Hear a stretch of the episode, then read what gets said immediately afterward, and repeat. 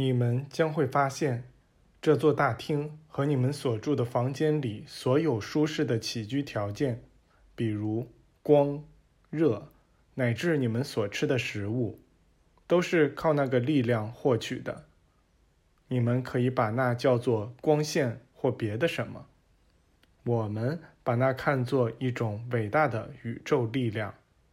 当人类接触到这个力量时，它就会为人类工作。远比蒸汽、电、石油或煤有效得多。然而，在我们看来，这还只是各种能源当中最低等的一种。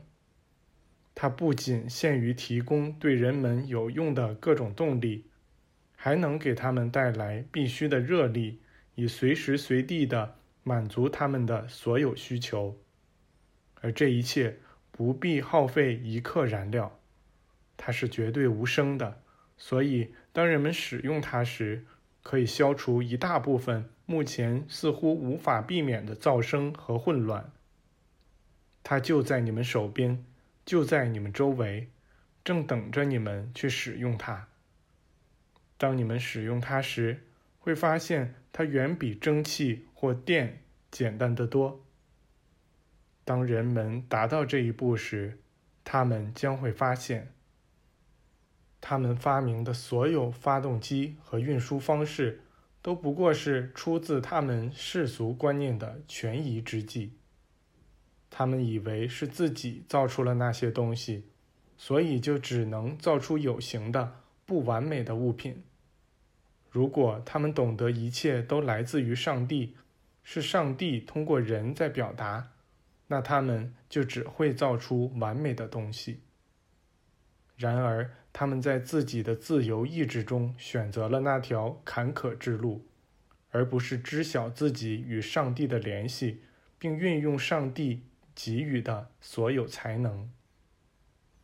他们会继续走这条路，直至受到引导，从而觉察到或许会有一条更好的路，并且确实存在这样一条路。最终，他们将会知道。上帝的道路是唯一正确的路。那时，人将表达出完美，而这完美是上帝想看到他从现在起就表达出来的。你们难道没有看出，应该专注于自身之中的天赋，从他那里汲取一切好的东西，并从你们的神性自我开始，让自己天性中的所有力量。都发挥作用吗？在一切表达的开端，都有天赋在那儿，在你们的内部，否则你们将无法把它表达出来、显化出来。这时，我们中有一个人问：“我们的想法和话语对自己的生活有怎样的影响？”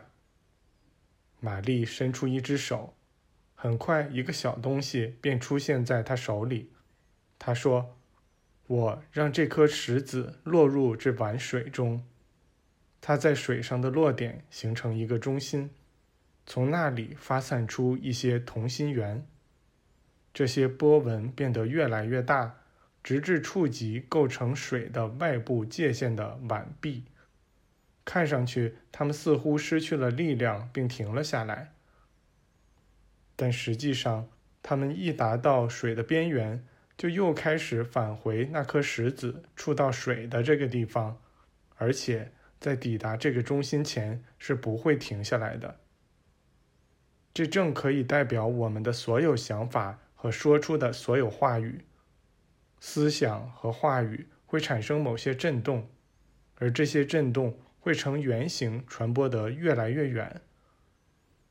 当这些圆形将宇宙环绕在其中时，它们便会返回到那个将它们发送出去的人那里。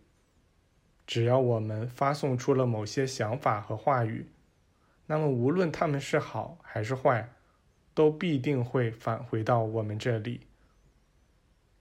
这种返回就是你们圣经中所说的审判日。每一天都将成为他们的审判日。判决是好还是坏，取决于那被发送出去的想法或话语是好还是坏。所有意念想到的或说出的，都会成为一粒种子。这粒意念的种子被发送出去，植入灵魂中，固定在思想中，并成为一个设想。以后便会以物质形态显现出来。完美的意念会产生出完美，不完美的意念则会产生出不完美。太阳和大地共同怀着同样良好的意愿。却既会产生出强壮的榕树，也会产生出极小的花朵。只要种下相应的种子就行。灵魂和精神也是这样来响应人的召唤的。人收到的是自己用话语或思想所要求的东西，那东西被返还给了他。